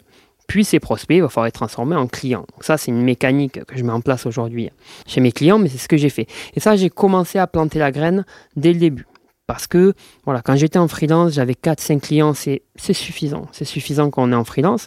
Mais si on veut s'améliorer, si on veut aller chercher de plus belles boîtes, eh bien, il faut être proactif. Et donc, c'est là que j'ai commencé à déclencher euh, la création de contenu, le content marketing avec cette stratégie en, entonnoir de, de l'inbound marketing. Et donc, bah, ça a fonctionné. J'ai eu un, client supplémentaire, puis deux, puis trois, et, ça a fait boule de neige. Quoi. Et donc, ça, c'était. Donc, je vais revenir un peu au niveau du, calendrier. Donc, c'était, euh, voilà, on va dire, début 2021. Sur tout 2021, j'ai fait cette stratégie-là. Euh, je me suis rendu compte du besoin de mes clients et surtout, je me suis dit, OK, maintenant, t'as pas. Ah, ça, je l'ai appris chez Airbus. T'as pas la workforce nécessaire pour mettre en face de la workload. C'est-à-dire que j'ai une force de travail, c'est on va dire 40 heures par semaine, et en face de moi, j'ai une charge de travail qui est exponentielle. Je peux avoir une charge de travail énorme si je vais prospecter vraiment tout mon marché. Et là, je me suis dit, bon, tu as deux solutions. Soit tu choisis l'artisanat, et donc euh, tu prends juste, euh, juste les clients que tu peux, tu fais du sur-mesure, tu fais de la haute couture, et tu laisses, tu fermes les yeux sur, sur le reste du marché. Ou alors je me suis dit, quelque part, tu te structures. Tu te structures un peu plus et de freelance, tu vas tester le mode, tu vas tester l'entrepreneuriat. Parce que pour moi, le freelance, c'est un travailleur indépendant. Versus l'entrepreneur, c'est la personne qui est capable de passer à l'échelle. La personne qui est capable, eh bien, pendant que je ne travaille pas, je peux quand même gagner de l'argent parce que soit j'ai des salariés, soit j'ai des produits qui tournent. Donc ça, c'était fin 2021. J'ai créé une société et euh, j'ai créé euh, des offres et euh, des process qui me permettent de déléguer, déléguer certaines parties de mes missions et donc de prendre un peu plus de clients et au fur et à mesure de me structurer. Comment tu vis aujourd'hui ton entrepreneuriat? Écoute, pour moi, c'est un, ouais, c'est un kiff total. C'est un kiff total, c'est-à-dire que, franchement, il n'y a pas un jour où je me suis levé en me disant, ouais, non, j'ai vraiment pas envie aujourd'hui. Mais là, je vous promets, il n'y a pas un jour, quoi. C'est une fête tous les jours c'est un kiff tous les jours, c'est les vacances tous les jours. Quoi. Tout à l'heure, quand, vous m'avez vu là que je suis monté dans, dans votre voiture, vous m'avez dit Ah, mais Maxime, euh, t'es en vacances et tout. Et je fais Mais c'est tous les jours les vacances. Quoi c'est un kiff de fou. Alors je travaille, je travaille vraiment comme un fou, mais euh, mais c'est le kiff. En fait, le mot travail, j'en ai parlé dans une newsletter. Le mot travail, il est, mal nommé en fait. J'ai l'impression que c'est pas le bon mot pour dire ce que ce que je fais aujourd'hui. Euh, je, travaille avec des entrepreneurs, on monte des projets trop trop cool, de belles marques, on distribue beaucoup de valeur et c'est vraiment un, kiff euh, énorme, incroyable. Parlons chiffres un peu. dans ton activité, quels sont les indicateurs de performance que toi tu dois analyser pour progresser? Raconte-moi un peu, toi, en tant que dirigeant d'entreprise, qu'est-ce que tu analyses dans ta boîte? Très simple. Franchement, je pense que ça peut s'appliquer à, la plupart des, TPE. C'est la marge d'un côté, le cash de l'autre. Basta, c'est tout ce que vous avez à regarder. Donc d'un côté, j'analyse ma marge. Alors moi, je fais de la prestation de service. Donc ma marge, c'est un peu particulier, c'est du temps. Alors quand on est dirigeant d'entreprise, euh, c'est un peu compliqué à, évaluer. Euh, mais bon, voilà, moi j'ai calculé un taux horaire que je m'applique à moi-même. Ensuite, je connais le taux horaire des freelances avec qui je travaille. Et euh, ben, ensuite, je connais le, coût des, des, missions que je vends. Et ensuite, je suis capable de suivre la rentabilité de mes missions par client et par type de mission. Ça, c'est mon côté contrôleur de gestion. C'est-à-dire qu'aujourd'hui, ma vie est dans un tableau Excel tout ce que je fais, c'est dans un tableau Excel. C'est-à-dire qu'aujourd'hui, je sais que voilà, j'ai travaillé trois heures pour tel client sur de la rédaction, sur de la recherche de mots-clés, que j'ai fait une heure de visio. Tout ça, c'est enregistré sous forme de base de données. Alors ça, si vous êtes en DCG, le cours sur les bases de données relationnelles, c'est un des plus importants. Donc je ferme la parenthèse. Mais ça, c'est le plus important. Je traque toute mon activité pour suivre ma marge. Marge par produit, marge par client. Très simple. Mais il faut faire cet effort de le traquer. Et en face de ça, le cash. Le cash, c'est le nerf de la guerre. C'est-à-dire que euh, aujourd'hui, je peux faire des contrats de ouf. Plus je vais faire d'ailleurs des contrats avec des grosses sociétés, plus je vais être payé un peu plus tard. Parce que voilà, c'est le jeu, c'est le fameux BFR. Euh, aujourd'hui, je vais commencer une mission. Euh, bon, ben, je vais prendre un account en début de mois. pour démarrer la mission, je vais prendre 30%. Admettons, il y a une mission à 10 000 euros, je vais prendre 3 000 euros. Et puis après, je vais produire, donc je vais engager des gens, je vais les payer cash pour qu'ils travaillent avec moi. Euh, je vais produire, je vais produire, je vais livrer et je vais être payé 30, euh, 45 jours parfois après la, date de la facture. Donc ça, c'est vraiment pour moi l'indicateur le plus important, c'est de regarder vos prévisions de trésorerie, savoir à peu près euh, à un mois, deux mois, trois mois, six mois, à combien je serai sur mes comptes, parce que c'est pas parce qu'on a une entreprise qui tourne à fond qu'on va pas se retrouver en galère d'argent. Et c'est même parfois le contraire, c'est les fameuses crises de croissance, le fameux effet ciseau, c'est que plus on va avoir d'activité, ben plus on, risque d'avoir des problèmes de trésorerie parce que les, délais s'étendent. Donc juste vraiment, s'il y a des, entrepreneurs euh, de type TPE aujourd'hui qui se demandent voilà les indicateurs que je dois suivre, de manière basique, je dirais votre marge, votre cash. Et c'est déjà très très bien. Comment toi, ton évolution personnelle, elle a eu un impact dans l'évolution des chiffres de la boîte? Généralement, quand on commence, enfin moi je me souviens, hein, euh, je me rappelle très bien quand je me suis lancé dans l'entrepreneuriat en 2014, j'avais fait. Euh, là, c'était le grand n'importe quoi, aucune vision business de marché. Euh, je me suis dit, qu'est-ce que je sais faire? Bon, de la formation, du conseil, de la création de boîte, des business plans, bon, bref, le foutoir possible et inimaginable. Le premier client que j'ai signé, je me rappelle encore, c'était 360 euros que je l'avais facturé pour lui faire un business plan. Bon, bref, une catastrophe. Euh, une semaine de travail pour 300 euros. Et, ça, ça, au fur et à mesure, eh bien, j'ai réussi à augmenter euh, mon chiffre d'affaires et mon euh, impact sur la journée. Est-ce que toi, ça t'est arrivé? Est-ce que tu aurais des, chiffres ou des, des, trackers à nous donner pour nous donner un peu de visibilité?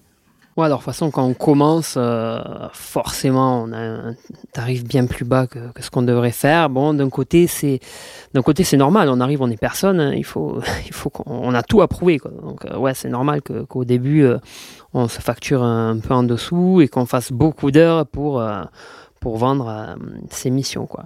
Mais en fait, alors, je sais pas comment c'était avant, mais aujourd'hui, on a tellement de chance parce qu'il y a plein de, créateurs de contenu pour les entrepreneurs, pour les freelances euh, qui expliquent euh, comment pricer.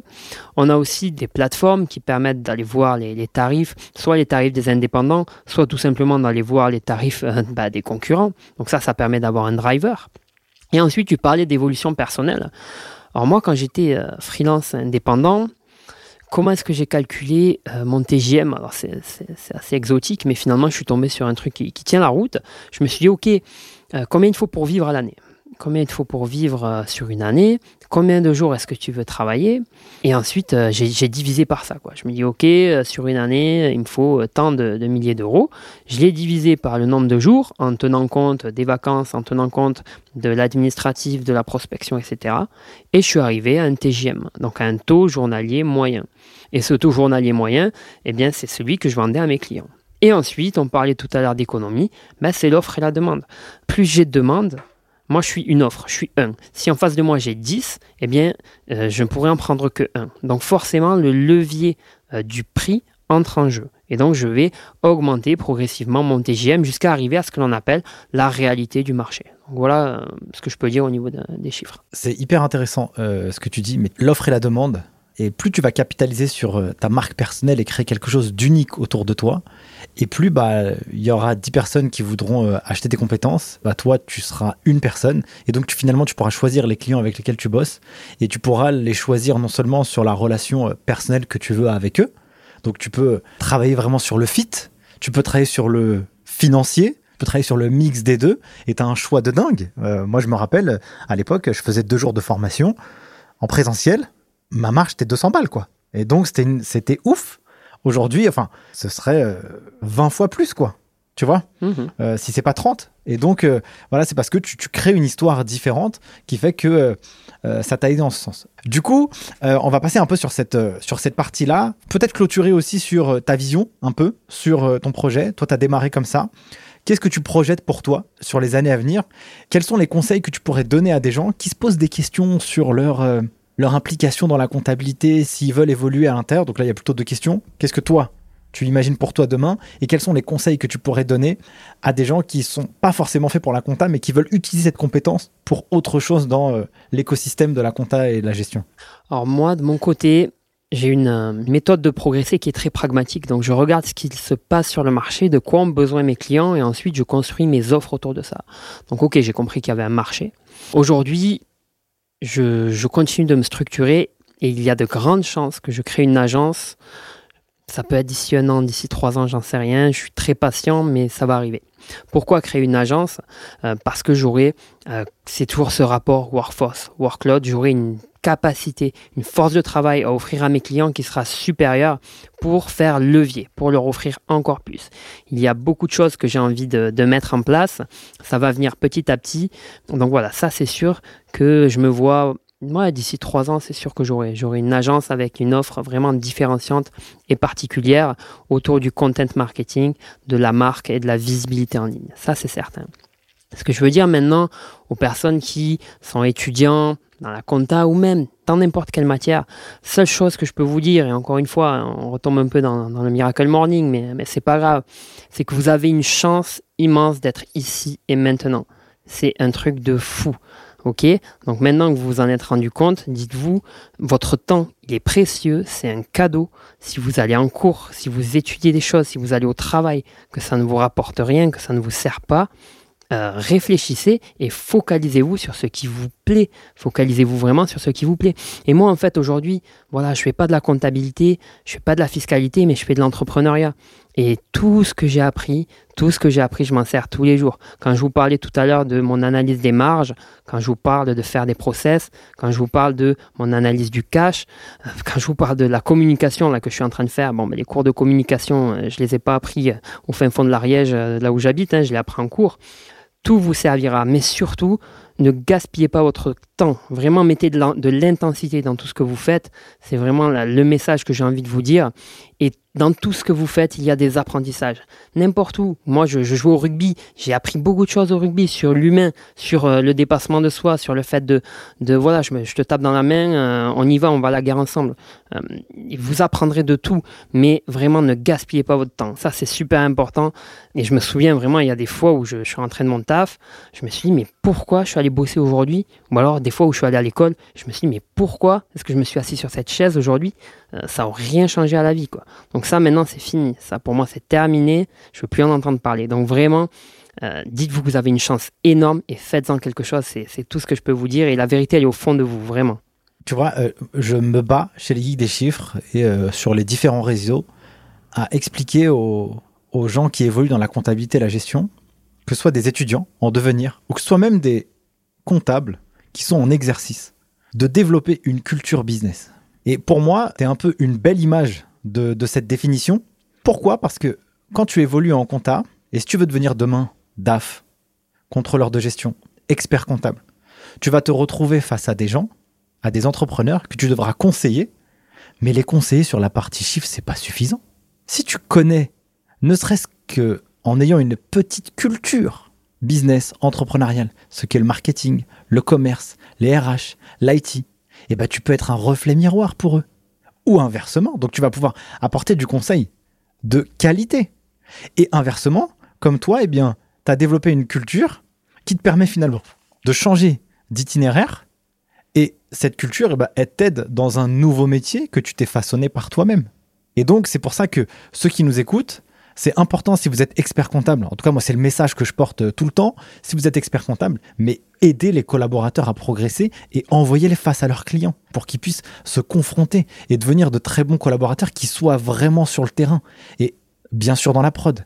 Et puis, euh, les étudiants, il faut se faire mal à aller au-delà des études du DCG, du DSCG ou autres pour développer cette culture. Ça vous aidera toujours pour demain. Quoi. En tout cas, voilà.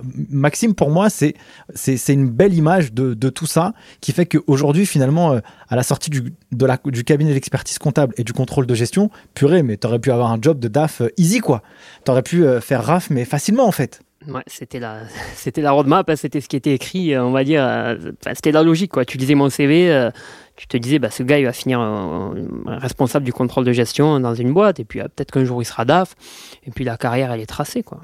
Cool. Donc passons à cette euh, autre partie de l'épisode. Toi, donc du coup, tu es spécialisé, je pense qu'on l'a bien compris, en SEO, référencement euh, naturel.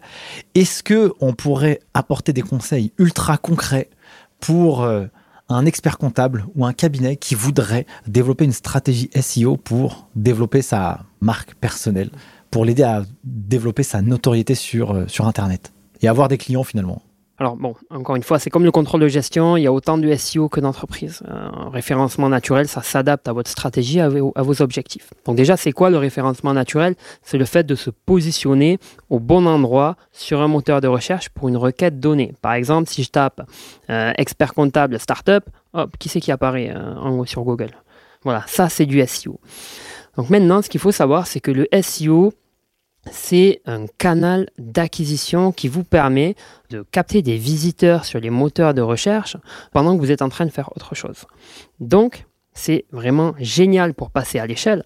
Par contre, c'est une stratégie de long terme parce que les robots des moteurs de recherche, donc je vais me, focaliser sur Google hein, c'est le, moteur de recherche le plus connu, mais YouTube est un moteur de recherche, dans LinkedIn il y a un moteur de recherche, dans Amazon il y a un moteur de recherche, etc.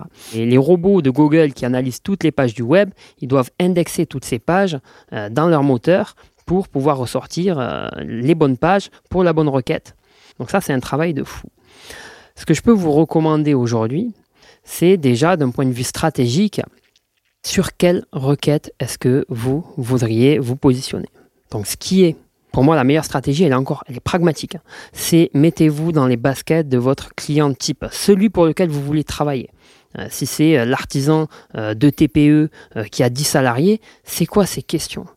Est-ce qu'il se pose des questions sur la holding? Non, je pense pas. Non, il va se poser des questions sur son patrimoine personnel, la transmission de son patrimoine, sur payer moins d'impôts, euh, sur comment embaucher un, salarié. Vous voyez, mettez-vous vraiment dans, ces baskets et listez tout le besoin d'information que, cette personne a et euh, les problématiques auxquelles il se confronte. Et ensuite, il va falloir eh créer du contenu ce contenu, il va falloir l'optimiser euh, selon les règles du moteur de recherche. Donc ça, après, vous allez, par exemple, moi sur mon site internet, j'ai un blog à ce sujet-là, et vous regardez, je, donne les critères les, plus importants pour le moteur de recherche, mais un des plus importants, c'est tout simplement la qualité. Donnez toujours le meilleur. Si vous devez faire un article sur comment aider un artisan à choisir entre le statut travailleur non salarié versus travailleur indépendant, donnez le meilleur dans votre article. Et ça, déjà, le moteur de recherche s'en rendra compte. Et ça veut dire quoi donner le meilleur dans l'article? Donner le meilleur dans l'article, ça veut dire répondre à l'intention euh, de recherche euh, derrière l'article. quoi. Euh, le plus important, c'est de répondre concrètement, rapidement, parce que les gens n'ont pas le temps. Les gens ont TikTok, ils ont leur téléphone, ils ont plein de choses à faire dans leur vie. Donc, donner la réponse rapide, concrète, exacte à la question que se pose l'internaute, que ça soit, voilà, en général, c'est sur votre blog hein, que ça se passe, sur votre site internet. Ça, c'est vraiment le meilleur conseil que je peux vous donner. Et après, pour l'aspect optimisation, pour la technique, pour les critères à, respecter, c'est un peu plus long que ça. Mais déjà, premier travail, mettez-vous dans les baskets de votre client et euh, votre client préféré, votre client type, listez toutes les informations dont il a besoin, toutes les problématiques qu'il a, mettez-les dans un tableau et dites-vous, OK, quel est le contenu qu'on peut créer euh, pour répondre à cette question-là. Ce contenu, vous le créez, vous le mettez sur votre site internet, mais ensuite vous faites ce que moi j'appelle la pyramide du contenu. Ça, c'est un des meilleurs conseils que je peux vous donner aussi.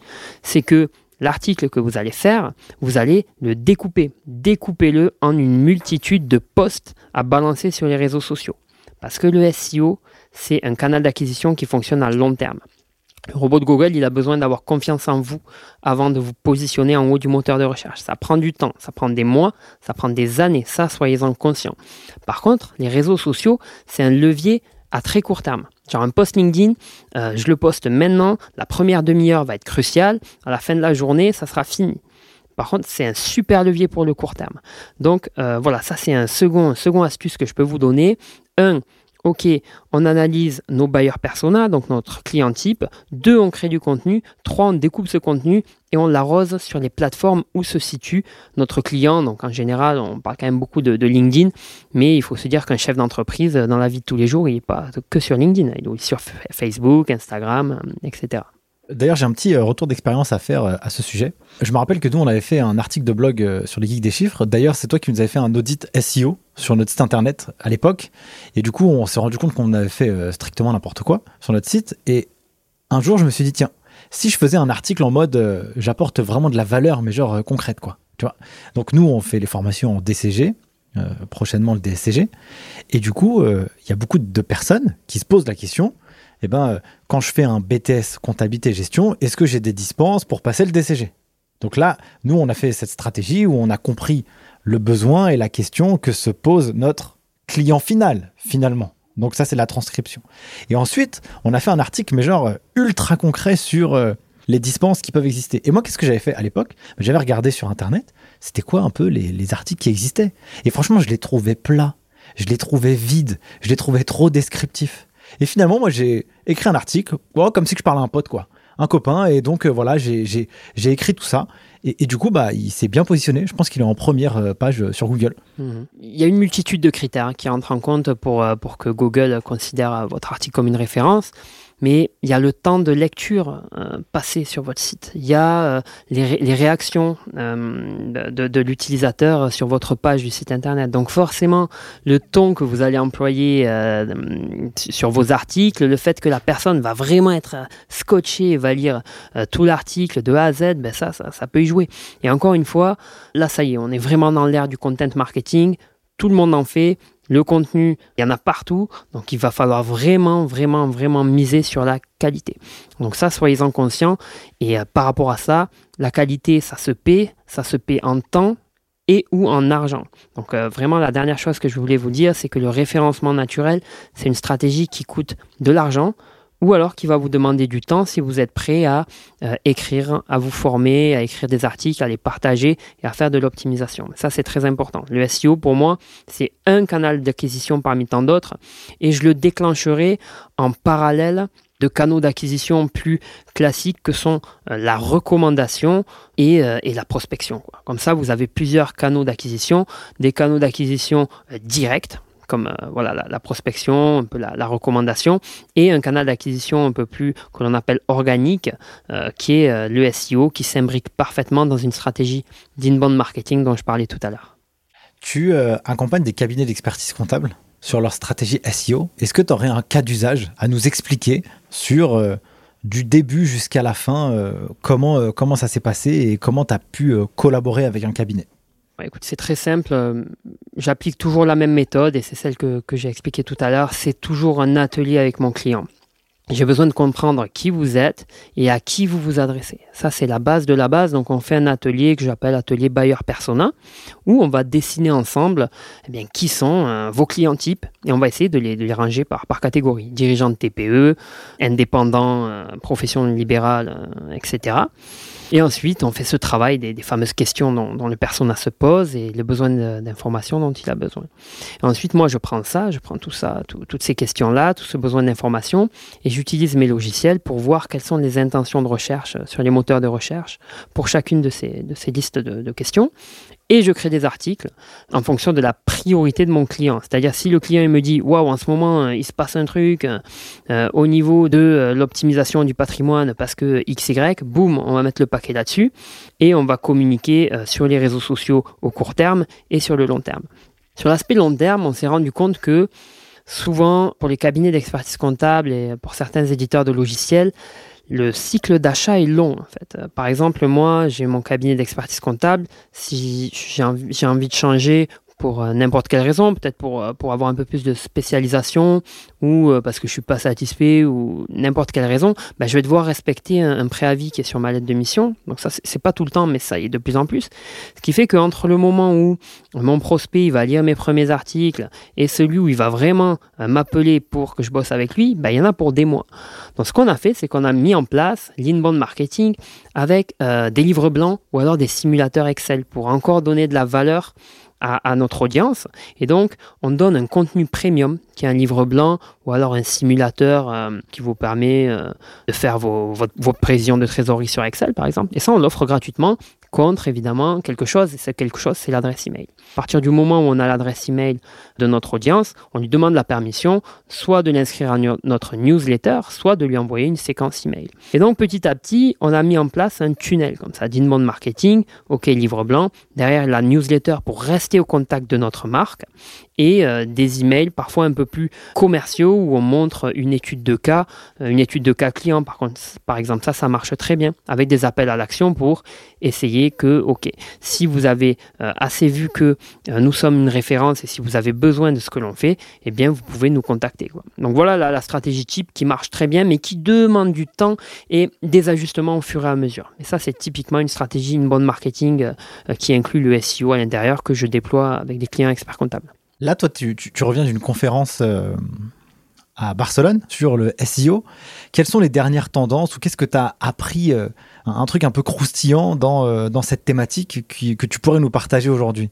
En fait, non, mais rien, rien de nouveau sur le soleil. Ce que je sais, c'est que le, le, travail de Google, il est de plus en plus monstrueux. Imaginez le nombre de pages web euh, ne serait-ce qu'en francophonie que les robots de Google doivent indexer, c'est un truc de fou. Donc ça va devenir de plus en plus compliqué de se positionner. Donc il va falloir euh, bah, avoir une stratégie de plus en plus chirurgicale. Et ça, c'est vraiment la seule chose que j'ai envie de, retenir. Je pourrais vous parler de l'importance de la recherche audio, je pourrais vous parler de l'intelligence artificielle dans la création de contenu. Non, vraiment, ce que, ce que je retiens pour moi et pour mes clients, c'est le fait que c'est de plus en plus compliqué pour Google d'indexer les pages.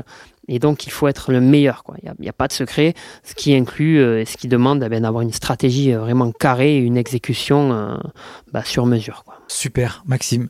Écoute, on arrive à la fin de cet épisode. on, a, on pourrait y rester encore un peu plus longtemps, mais là, je pense qu'on a fait un, bon, un bon passage. Je pense que tu seras un des, épisodes les plus longs du podcast, Les Geeks des Chiffres, en tout cas au moment ou on est en train de le faire. Euh, si tu avais, je sais pas, une dernière chose à ajouter sur ce podcast, un message à partager, qu'est-ce que, qu'est-ce que tu pourrais nous dire? Je l'ai dit tout à l'heure, hein, vraiment, la, vie est un cadeau. Hein, tant pis, hein, je, suis dans le développement personnel, mais voilà, la vie est un cadeau. On a une chance énorme d'être ici et maintenant. Donc vraiment, profitons-en, donnons de la valeur à notre temps, donnons le meilleur de nous-mêmes, faisons du bien autour de nous.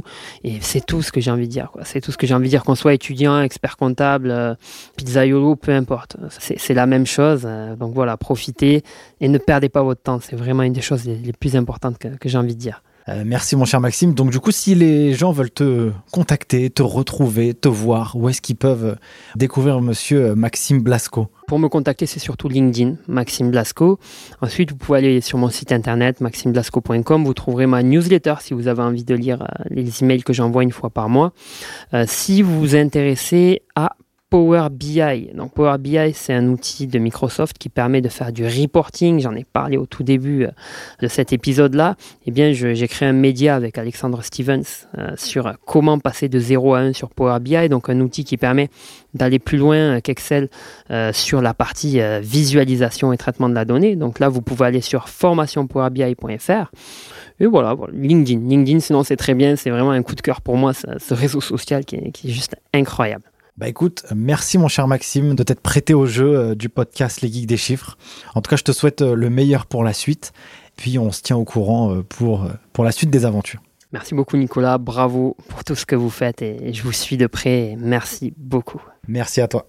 Merci d'avoir suivi ce podcast jusqu'à maintenant. Si vous êtes arrivé ici, c'est que vous avez été hyper motivé. Je voulais vous partager quelque chose. Ce podcast, c'est du taf, mais c'est un plaisir incroyable pour moi à réaliser le jeu en vaut la chandelle. Si vous pensez que cet épisode ou ce podcast a été utile ou est utile pour vous, vous avez un moyen de pouvoir le faire connaître au plus grand nombre. C'est soit de le partager autour de votre réseau, soit de mettre un avis 5 étoiles ou un commentaire sur les différentes plateformes. C'est pour moi le seul moyen de pouvoir le diffuser au plus grand nombre pour que chacun puisse y retirer quelque chose de positif pour sa carrière personnelle et professionnelle. Sur ce, je vous remercie encore une fois. N'oubliez pas, si vous avez des besoins pour pouvoir vous former aux meilleures compétences comptables et financières, rendez-vous sur le site internet lesgeekdeschiffres.com. On vous prépare à obtenir les meilleurs diplômes de la filière de l'expertise comptable. Et moi, pour finir, je n'ai qu'une seule chose à vous dire. À très vite pour le prochain épisode. Ciao